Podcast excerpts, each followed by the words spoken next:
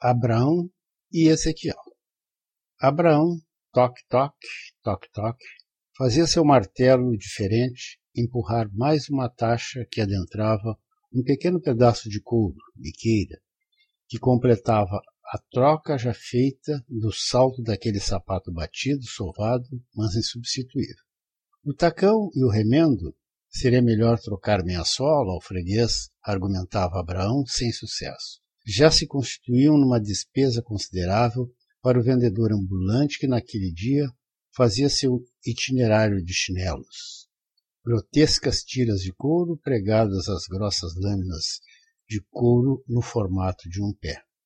Num conjunto de casas velhas, Abraão montara havia anos seu negócio, uma oficina para conserto de sapatos e alguns outros artigos em couro. Era sapateiro.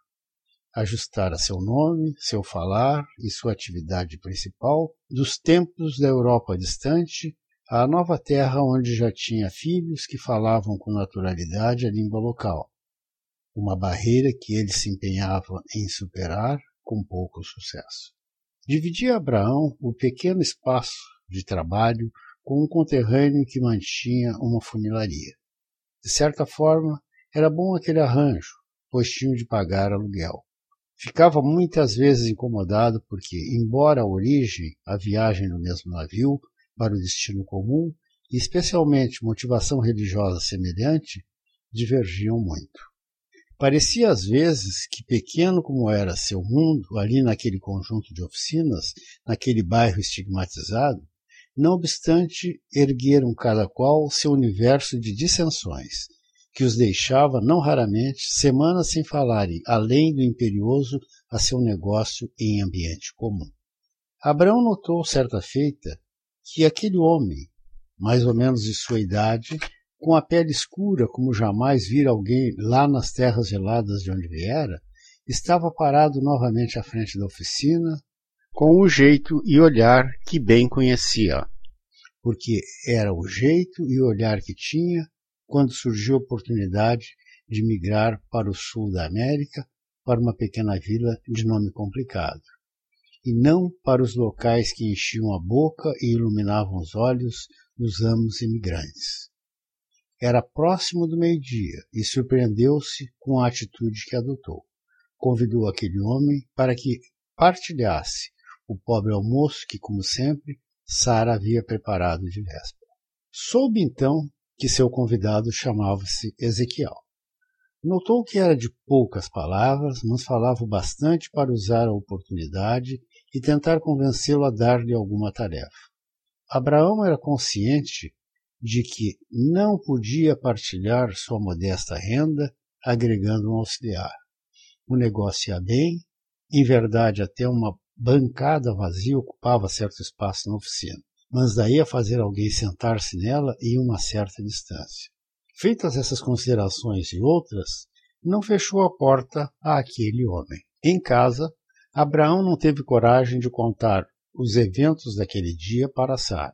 Limitou-se a regressar à sua terra natal e estar de novo nas reuniões que frequentara com alguns amigos, dentre os quais não se incluía o funileiro. Seus antigos haviam sofrido ao longo dos anos com os contratos de servidão. Graças a um avô, tinha uma nítida compreensão dos deveres comuns. Repartiu ainda no dia seguinte, já ante o olhar enviesado do funileiro a comida caseira e conferiu uma tarefa externa a Ezequiel: levar dois pares de sapatos consertados na casa de um desembargador. Com a refeição, Abraão pagara o trabalho, mas Ezequiel se havia remunerado com uma inesperada gorjeta que foi informada a Abraão. Ezequiel tornou-se o entregador da sapataria, o que lhe garantia uma refeição por dia e, muito comumente, pequenas gorjetas que levava para casa e que se somavam ao orçamento familiar da pequena comunidade que vivia num cortiço postado a uma caminhada a pé dali da sapataria. Não foi de todo surpresa quando, instado reiteradamente por Ezequiel, Abraão apareceu para almoçar no domingo no gueto de casas de madeira geminadas onde morava seu auxiliar. Tampouco causou espanto a felicidade com que aquele homem branco, branco mesmo, com cabelos tão finos que pareciam fios de seda importada. Sim, o homem branco se misturou com a nação africana e comeu de sua comida, com prazer, e bebeu de sua bebida primitiva, com gosto, e tagarelou, com desembaraço, em seu linguajar arrevezado. Mais que tudo, sem dúvida, Abraão passou a imagem registrada por perspicazes velhinhos negros de cabeças brancas. Ali estivera alguém que superara os estreitos limites dos preconceitos, porque não apenas sabia das histórias de sofrimento comum, mas mais do que delas ter conhecimento, ele as compreendia. Fevereiro de 2002. Dedicatória para meu amigo, o médico Jaime Maltz. Ele cuidou de mim e da minha família por quase toda a vida.